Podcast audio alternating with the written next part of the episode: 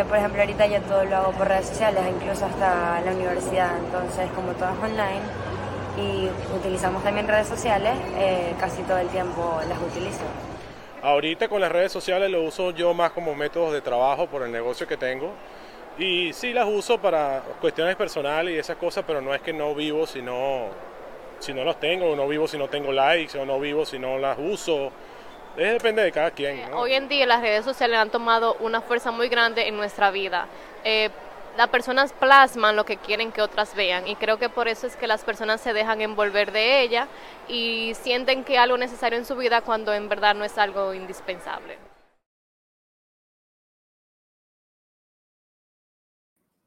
Hola, ¿qué tal? Muy buenas noches. Gracias por ser hoy parte de Actualidad.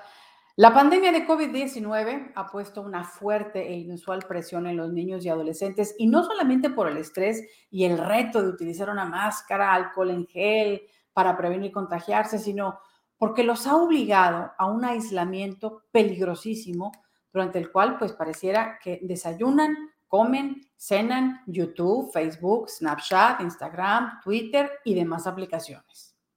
Si bien el cerebro es un órgano muy complejo, cuando atravesamos la adolescencia, la cosa se vuelve más complicada porque la gran mayoría de los casos, los chicos están como dentro de un remolino. El siguiente informe de Milenio Televisión se lo explica. De acuerdo al estudio de consumo de medios y dispositivos entre internautas mexicanos, los jóvenes de entre 14 a 19 años pasan 5 horas y media conectados a Internet diariamente y un 85% de ellos lo utiliza para navegar en redes sociales. Pero, ¿cómo funciona el cerebro de un adolescente cuando usa sus redes sociales? Investigadores del Centro de Mapeo Cerebral Emerson Lovelands en la Universidad de California de Los Ángeles reunieron a 32 jóvenes de entre 13 y 18 años de edad y los pusieron a usar un servicio de foto similar a Instagram. En 12 minutos les expusieron 148 imágenes, incluyendo 40 fotos de sus propias cuentas, mientras escaneaban la actividad cerebral que les producían ciertas acciones. Las fotografías que eligieron se dividían en dos, las neutrales, que consistían en imágenes de comida o amigos, y las riesgosas, donde aparecían alcohol, cigarros y adolescentes con poca ropa. Cuando los participantes veían fotos riesgosas, había menor actividad cerebral en la región asociada con el control cognitivo e inhibición de respuesta, es decir, el freno de mano para realizar cierto tipo de actividades mientras que con las fotografías neutrales los niveles de la zona encargada de controlar la toma de decisiones se constante. Además, la reacción de los participantes tuvo que ver con el número de me gusta de cada publicación, ya que si una de las fotografías tenía muchos likes, a ellos les parecía interesante la imagen sin importar que fuesen fotos neutrales o peligrosas. En cambio, si una imagen tenía pocos likes, ellos les daban poca importancia. De acuerdo a Lauren Sherman, directora del proyecto, cuando un adolescente veía una de sus fotografías con muchos me gusta, se activaba la región del núcleo accumbens, que está asociada con el circuito de recompensa. Se activan los mismos circuitos cerebrales que se encienden cuando comes chocolate o te dan dinero. Además, se activan zonas sociales y de atención visual del cerebro.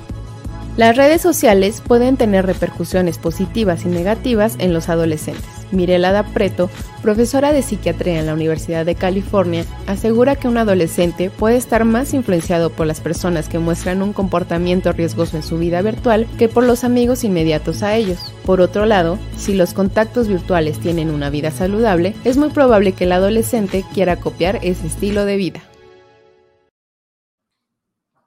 Bueno, pues además de esto que le acabamos de presentar, hay que agregarle otro ingrediente, el COVID-19. Según Carissa Etienne, directora de la Organización Panamericana de la Salud, el encierro al que se han visto obligados muchos jóvenes ha afectado muchísimo la salud mental y física de los niños y los jóvenes en América Latina. Y todo esto se traduce pues en más descontrol para los chicos por el aislamiento y el estrés que les ha causado la pandemia. Pero bueno, ahora que tenemos todos estos antecedentes, quiero recibir desde Uruguay al psicólogo Juan Pablo Civils, quien tiene mucha experiencia de trabajo con adolescentes, ha trabajado incluso con la UNICEF en varios proyectos relacionados con jóvenes y además es autor del libro Adolescienten, herramientas para conocer, comprender y encontrarnos con el fascinante mundo de los adolescentes. ¿Cómo estás, Juan Pablo? Bienvenido. ¿Cómo estás? ¿Cómo estás, Lucía? buenas noches, saludos desde Uruguay y muchísimas gracias por la invitación. A, ti por aceptarla. Y bueno, eh, eh, sí es, es, un fascinante el mundo de los jóvenes, ¿no? Porque están, están tan metidos en sus cosas. Pero bueno, eh, al terminar el programa, uno de ustedes que nos está viendo podría ganar una suscripción digital gratuita a Adolescente en este libro de Juan Pablo Cielis. Para participar solamente tiene que seguir mis redes sociales, suscribirse al canal de YouTube, por supuesto, y seguir la cuenta de Juan Pablo Civils en Twitter e Instagram como arroba chopo UY, o sea, Chopo, Uruguay, UY, para poder participar en esto. Y ahora sí, Juan Pablo, ya que pusimos esto del asunto de la rifa, te presentamos y pusimos el escenario, ¿qué pasa en el cerebro de los adolescentes? ¿De dónde vienen esos cambios súbitos, esas cosas incomprensibles para nosotros los adultos? Bien, bueno, ahí Lucía, primero el, el, informe que estaba mostrando me pareció muy completo, muy bueno, cómo mostraba el, el papel que tiene el cerebro del adolescente para entender muchas de las conductas cotidianas que para nosotros los adultos nos desconciertan, nos hacen sentir que estamos frente a un desconocido, muchas veces no sabemos qué hacer cuando, cuando ellos se están moviendo en un terreno que puede ser muy riesgoso para, para nosotros cuando tenemos que acompañarnos. Ahí lo, lo, más importante para mí es entender que el cerebro del adolescente está entrando en una etapa de transformación tan grande y tan importante que hablamos de que es una segunda gran ventana de oportunidades así como en la primera infancia o en la niñez, estamos todos de acuerdo de que es una etapa súper importante para, para estimular, para acompañar, es en la adolescencia una segunda ventana de oportunidades que no debemos desmerecer. Entiendo humildemente que muchas veces los adultos cuando nos acercamos a ellos pensando que son un problema, que, que, nos están sacando canas verdes, que nos están enojando, es justamente porque no entendemos el valor que tiene el cerebro para el crecimiento de un adolescente. Nos olvida que nosotros también fuimos adolescentes, Juan Pablo, y que nosotros también pasamos por ahí y también sentimos que los papás eran anticuados, que no nos entendían y demás. Pero si le agregamos el, el ingrediente que nosotros no tuvimos, que era las redes sociales, ¿qué representan en medio de toda esa turbulencia las redes sociales en la vida de un adolescente? Exacto, ahí, para mí algo que es importantísimo es, es, comprender y recordar, como vos muy bien decís, que todos fuimos adolescentes o todos para ser adultos pasamos por esta etapa tan, tan transformadora, que el adolescente por definición sigue necesitando ser parte de un grupo, sigue necesitando ser reconocido, sigue evitando ser rechazado. La recompensa social es lo más importante para un adolescente. Entonces, ¿en dónde el adolescente puede plasmar esto o puede ver esto? Bueno, la red social es, te diría, uno de los escenarios más importantes para entender cómo el adolescente vive este reconocimiento, esta aceptación, este, este encontrar un lugar donde él va a poder crear contenidos nuevos. Por eso desde, desde cómo entendemos al mundo adolescente tenemos que entender sí o sí la presencia de la vida digital, de las redes sociales, para entender cómo siguen canalizando y siguen eh, buscando estas necesidades que son típicas de un mundo adolescente. Esto significa, Juan Pablo, que los padres debemos de aprender también a manejar las redes sociales para saber por dónde andan ellos metidos, ¿no? Es importante que nosotros como adultos sepamos qué hacen, qué consumen, a qué sitios entran, y ahí hay, hay muchas sugerencias que podemos dar, pero me parece que hay una que es súper importante, que es como cuando les enseñamos a nuestros niños a andar en bicicleta o cuando los acompañamos a la plaza. Seguramente las primeras veces vamos a estar atrás de ellos, evitando que se caigan, o vamos a estar controlando y observando cómo, cómo se mueven cuando arrancan a moverse con libertad o con cierta autonomía. Y en la red social pasa exactamente lo mismo. Al principio tenemos que estar, tenemos que vigilar, tenemos que observar, pero es importante que vayamos gradualmente dándole un espacio para que nuestro hijo o nuestra hija comience a manejarse solo en esta red. Y algo que es importantísimo que lo, en este estudio de, UNICEF, Lucía, que vos mencionabas, lo vimos, de muchos chicos y chicas que viven situaciones desagradables en Internet, sea hostigamiento, sea acercarse a un contenido que no estaban buscando, eh, sea, cualquier tipo de cosa que el adolescente lo vivió como algo peligroso, solo la mitad de esos niños y esas niñas logró hablar con el adulto. Ese dato me parece que es importante, porque hay otra mitad que no se anima a hablar con el adulto, que no se acerca, que cuando se acerca a hablar con el adulto, el adulto le responde con miedo, con cómo que estás haciendo esto, a qué sitio es que entraste. Así que otra segunda sugerencia es aprovechemos las oportunidades que nuestros hijos nos dan para hablar sobre estos temas, evitando responder con miedo o responder con temor para poder generar un, lazo para poder intervenir. Sería como, como generar un, no quiero decir curiosidad, pero, pero un argumento eh, eh, tan, tan, tan sencillo, si lo puedo decir, como mostrar que tenemos curiosidad por lo que están haciendo. O sea, no es decir por qué estás ahí, sino por qué estás ahí. O sea, ¿qué, qué, qué te encontraste ahí, no? Y eso me parece a mí que sería una, una forma más fácil de poder conectar con ellos y de obtener la información que nosotros como papás necesitamos, ¿no? Exacto, saber a qué juegan, por qué juegan a esos juegos, por qué encuentran tan atractivo eh, esa red social. Bueno, veamos, por ejemplo, por qué nuestros adolescentes en general consumen un tipo de aplicaciones que son las que no consumen el mundo adulto. La explicación es, muy simple, están migrando, están escapando también de aquellas aplicaciones que son elegidas por nosotros, por los adultos. Ya casi, casi no quedan adolescentes en Facebook. Y si uno entiende cómo funciona una red social, como por ejemplo Snapchat o otro tipo de red que un adolescente puede usar, uno entiende también cómo funciona este cerebro adolescente que mencionábamos hoy, que es muy dinámico, que es muy cambiante, que funciona con una velocidad casi que instantánea, y uno se hace un usuario y queda, queda ahí como que no sabe eh, para dónde ir. Nosotros los adultos solemos movernos mejor en, en redes más estáticas, como puede ser Facebook, Twitter, subir un contenido, etiquetar a alguien y nos quedamos ahí. Sí, porque nosotros al final de cuentas aprendimos, aprendimos sobre las redes ya sobre la marcha y los chicos, pues palabras más, palabras menos, nacieron con las redes sociales, ¿no? Vamos a ver algunos, algunas eh, opiniones que logramos recabar, Juan Pablo, de, jóvenes sobre la influencia que ellos creen que las redes sociales están generando en su vida. Aquí están. Mucho porque es mi medio de para, es mi medio para desenvolverme en mi trabajo, en mis estudios y eh, pues para compras en línea. Ya pues ahorita con la pandemia trato de no asistir mucho a, estar dentro de las tiendas. Yo pienso que es, por un lado, por un lado es bueno y por otro lado. Por un lado porque eh, hay forma de comunicarte con tu familia, pero por el otro no. Pues ocasiona muchos, muchos problemas, ya sea familiar o hasta con amistades. Claro que sí, porque tratas de plasmar algo que muchas veces no te llena a ti, sino llena a otra persona, vives para otra persona y puede tener influencia negativa en tu vida. nombre ¿Qué opinión te merecen estos comentarios, eh, Juan Pablo, lo que dicen estos chicos?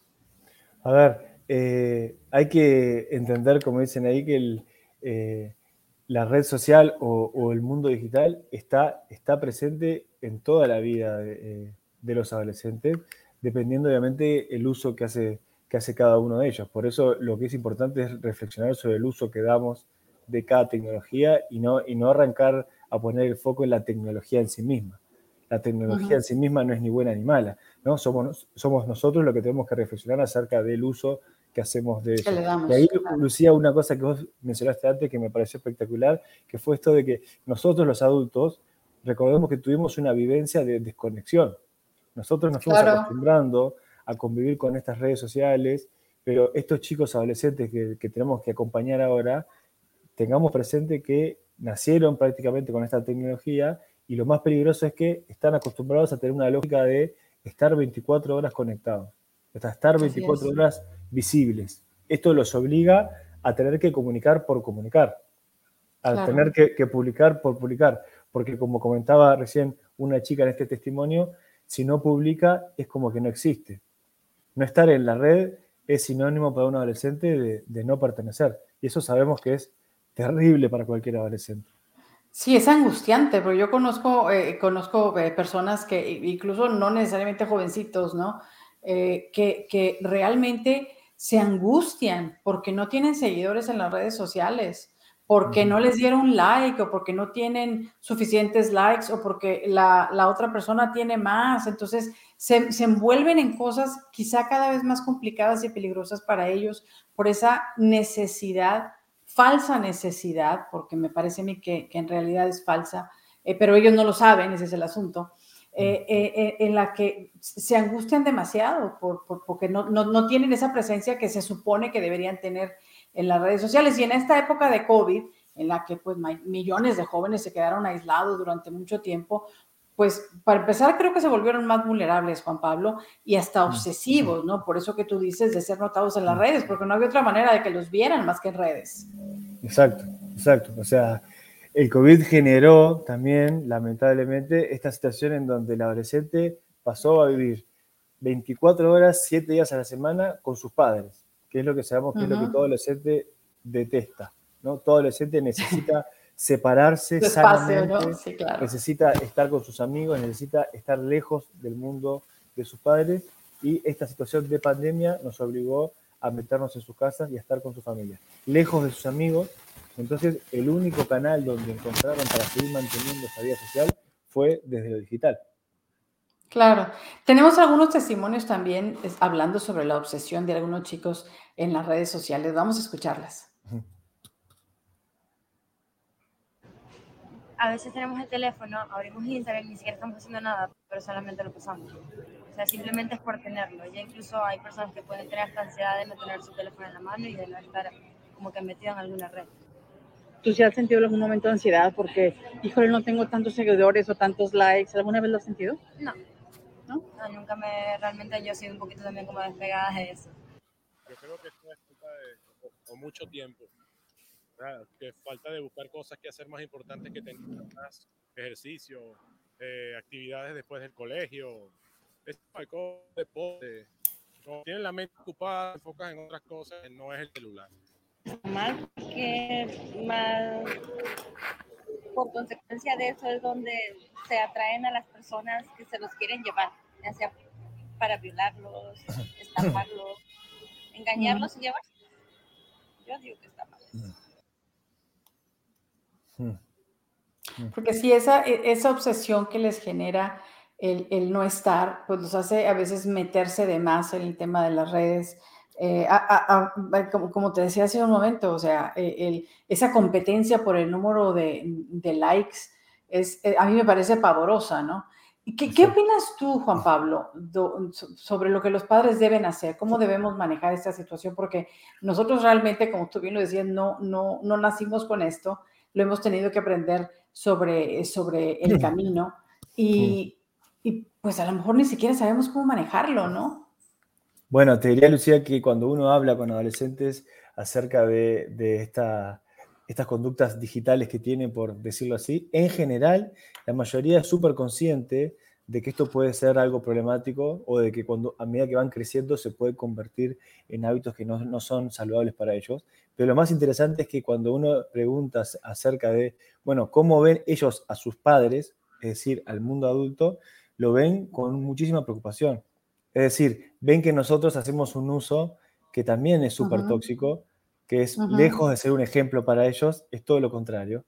Entonces, la primera cosa que yo podría, no a modo de sugerencia, sino para invitar a la audiencia que pueda reflexionar, es primero pensar acerca de qué uso estamos haciendo nosotros de nuestras redes sociales, de cuánto tiempo pasamos en las pantallas, cuánto tiempo pasamos eh, con nuestra familia sin estar conectado al celular, si tenemos alguna estrategia para poder controlar eso. Y obviamente la situación de, pandemia vino a desestabilizar esto por completo, ¿no? El mezclar trabajo, familia, ya pasa a ser algo normal. Entonces es importante acá aprovecharlo como una oportunidad para primero nosotros como adultos reflexionar acerca de el estilo de uso que estamos haciendo dentro de lo digital. Eso, me parece muy, me parece muy importante, Juan Pablo, pero ¿cómo, cómo, hacemos esto? ¿Cómo logramos tener éxito en esto? Si la vida nos ha llevado a manejar muchas cosas de manera digital, es decir, estar frente a una pantalla, si el trabajo, que ahora en muchos casos se hace desde casa, pues nos ha obligado a estar en una pantalla, frente a una pantalla todo el tiempo. Así que el ejemplo que en realidad estamos proyectando, quizá no porque querramos como, como padres o que se vive el ambiente en la casa, pero es que la pantalla es por donde fluye nuestra vida. Exacto. Y te diría, Lucía, que entender que para seguir aprendiendo cualquier cosa, lo que nos, lo que nos interese aprender, para seguir reflexionando, sigue siendo necesario tiempo, pausa, que son características o son habilidades que cuando uno está hiperconectado, cuando uno está casi que conectado por defecto, cuando uno siente que tiene que publicar por, publicar, son habilidades que no estamos eh, usando. No estamos generando. Incluso hay trabajos. perdón que te interrumpí, pero incluso hay trabajos que ese es el trabajo, estar pegado a las redes sociales.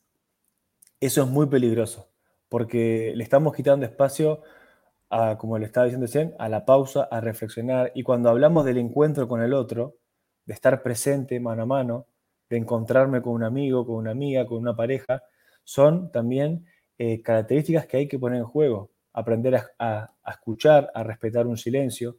Este tipo de cosas en una red muchas veces no están presentes. Claro. A mí me parece, eh, Juan Pablo, que es muy conveniente que tomemos pues conciencia de todo lo que las redes eh, sociales significan en la vida de los jóvenes, porque pues prácticamente están centrando su vida en, en, en, estas redes, ¿no? Em, tenemos una serie de gráficas que están en, en video con algunas estadísticas, pues para que la gente se dé cuenta cuáles son las, las, las redes, por ejemplo, en donde más participan los jóvenes, eh, donde más riesgo tiene, cuántos, qué porcentaje de muchachos están siendo blanco de agresiones a través de las redes sociales. Y por, por ser una, una, forma de agresión intangible, pues es muy, mucho más difícil aprender a manejarla, ¿no crees?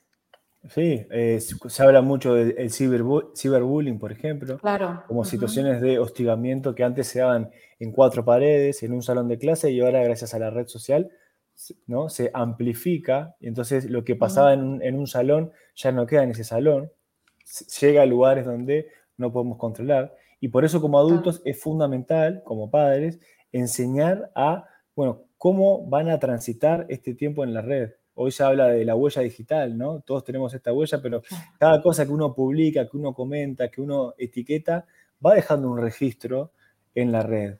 Las cosas en la red no se las lleva el viento. Entonces, eh, cuando si, yo busco Lucía Navarro en Internet, voy a encontrar el historial, Lucía, de, tus trabajos, de tus publicaciones, y cuántos casos hay, cuántos casos conocemos ahí tenemos una oportunidad para hablar con nuestros eh, adolescentes de deportistas que fueron expulsados de Juegos Olímpicos por una publicación o de personas que no consiguieron un trabajo por eh, algo que le encontraron hace unos años. Sí, yo tengo colegas que han sido despedidos de su trabajo por algún, algún mensaje que han puesto en redes sociales. Eso es, vaya, eso, e, eso ha sucedido y, y actualmente en el mundo laboral cuando, cuando eh, está una persona pidiendo un trabajo, pues es bastante frecuente, por lo menos que le den una buscadita a, lo que has publicado tú en tus redes sociales para ver qué es lo que tienes en la cabeza, cuáles son tus verdaderos intereses, ¿no?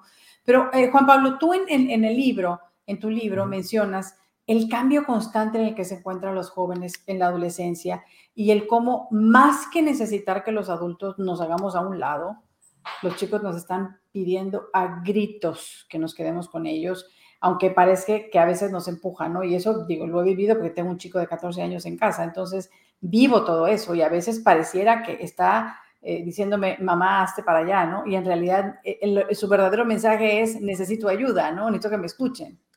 Exacto, exacto. O sea, lejos de querer simplificar o romantizar este tiempo adolescente, es transmitir esta idea de que estos chicos y estas chicas, detrás de ese rebelde que pueden mostrar, se esconde una personita muy vulnerable, muy frágil y que está pidiendo a gritos que el adulto esté presente. Y en el tema este que estamos tocando hoy, el mundo digital, también están pidiendo que el adulto esté presente. Y muchas veces nosotros los adultos no nos acercamos porque por error creemos que como son nativos digitales, como nacieron con la tecnología en la mano, ya saben manejarse, solemos decir por acá, y no saben manejarse en la red. Entonces, necesitamos mediar, necesitamos hacer que tengan un criterio, un criterio propio para poder eh, publicar, para poder ser responsables. ¿Tú crees que el COVID le ha dejado algo bueno a los jóvenes, algo de lo que pudieran llegar a sacar provecho en medio de este encierro y de este aislamiento? ¿Crees que, que por lo menos hay una cosa que les ha dejado de bueno el COVID. Eh, una, una, cosa buena, Lucía, decís tú, y mm, a mi forma de verlo les, les, les volvió a, por si lo llegaban a, haber tenido perdido, les dio un valor tan importante de lo que significa estar con el otro, de encontrarse con el otro, que ahora lo veo cuando volvimos aquí en Uruguay a, los, a las clases presenciales, si bien todavía no, no están teniendo las actividades de fin de año, los campamentos, no se pueden quedar a dormir en un lugar como antes hacían, estaban muy necesitados de estar en el contacto cara a cara con el otro. Así que te diría que el COVID, si, si puedo, si, puedo rescatar algo bueno, fue esta necesidad de que, de que nuestros chicos y nuestras chicas sean conscientes del valor de estar presente, de humanizar, de estar en contacto con el otro.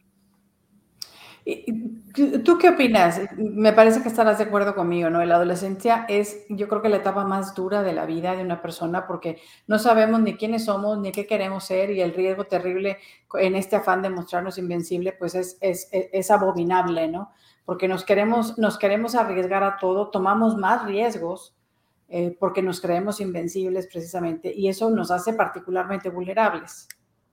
Exacto, exacto. O sea, es una etapa eh, súper importante, transformadora, pero desafiante en ese sentido, porque estamos primero pasando de ser niño a ser adulto, eh, recibimos mensajes de la sociedad de que, de que no nos entienden, que no servimos para nada, nosotros también nos sentimos totalmente desorientados y cuanto más conocemos sobre el cerebro adolescente, nos damos cuenta de que el adolescente no es que se sienta desorientado, efectivamente está desorientado. Está desorientado. su cerebro está haciendo conexiones que todavía no las, no las terminó de realizar y las va a terminar de realizar cuando se convierta en un cerebro adulto. Bueno, el, el, libro este de adolescentes, el que, que acabas recién de, de, sacar, está todavía recién salido del horno, está muy bueno, yo me lo he leído, eh, la productora del programa también lo ha leído y, y ambas coincidimos en que es, un producto muy bueno que vale la pena la lectura de este adolescente. ¿Cómo se te ocurrió el nombre, no? Bueno, sí, eh, se me ocurrió eh, tratando de, pensar algo que pueda eh, enganchar y que pueda aportar humildemente en ojalá entender un poquito más lo que siente cada adolescente. Entiendo yo que si logramos ponernos un poquito más en su piel, en, en por qué hacen lo que hacen, nos vamos a dar cuenta que que lo que, lo, que, lo que hacen o lo que no hacen no es, no es porque no sean inteligentes, eh, lo hacen porque tienen que hacer eso, justamente. Entonces tenemos que entender qué sienten para, para, poder conectar un poco más con ellos.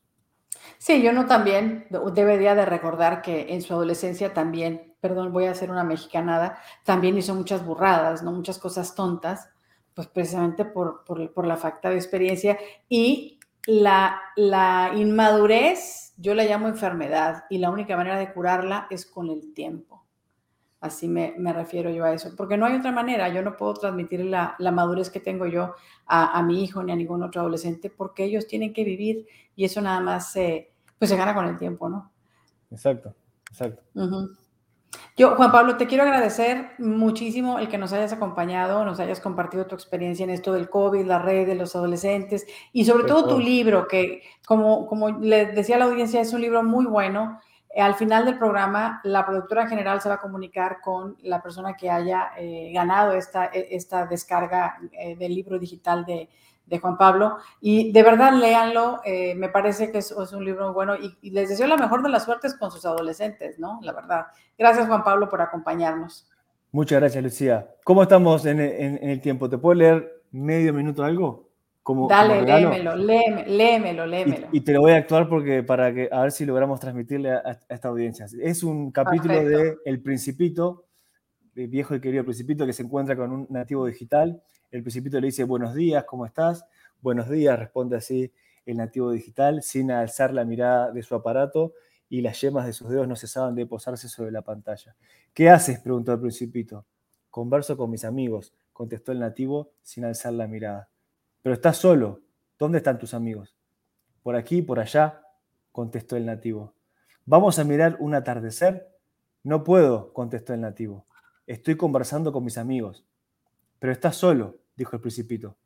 No, algunas veces nos vemos en persona, pero la mayor parte del tiempo nos comunicamos por aquí. Es mucho mejor. No tengo que ir a ningún lado. Y ellos tampoco. ¿Y de qué te sirve tener amigos si casi nunca los ves? preguntó el principito. Me ahorra tiempo. ¿Tiempo para qué? preguntó el principito. Para conversar con mis amigos. Tal vez no vale la pena tener amigos, pensó el principito, si uno siempre va a estar solo. Sí, muy cierto. Muy cierto. Gracias por compartir eso, Juan Pablo. La verdad me, parece muy, muy elocuente lo que acabas de compartirnos, ¿no? ¿De qué, vale, ¿De qué vale tener amigos si siempre vamos a estar solos, ¿no? Cuando la, gran, una de las grandes bellezas de tener amigos es poder estar con ellos y compartir lo que uno vive, lo que uno siente, lo que uno es, ¿no? Constantemente. Juan Pablo, muchas gracias por, gracias. habernos acompañado hoy y te vamos a invitar nuevamente a tratar este, eh, eh, temas de, adolescentes, de psicología, en fin, porque hay muchas cosas de qué hablar. Gracias, eh, Juan Pablo. Y a usted también que nos sintoniza, que nos ha seguido en YouTube, le agradezco muchísimo que nos haya acompañado. También le voy a agradecer muchísimo si se suscribe a nuestro canal y comparte en sus redes sociales la transmisión de este programa. Eh, y me gustaría también invitarlo a que nos siguiera en las redes sociales. La pantalla pues tiene los datos para encontrarme y también puede descargar actualidad en Apple Podcast y en Spotify, porque también este programa está disponible en que podría escucharlo por ahí eh, mientras está caminando por ahí haciendo un poco de ejercicio, también tendría oportunidad de escucharnos. Gracias a ustedes por sintonizarnos hoy. Espero contar con ustedes en nuestra próxima emisión. Hasta entonces.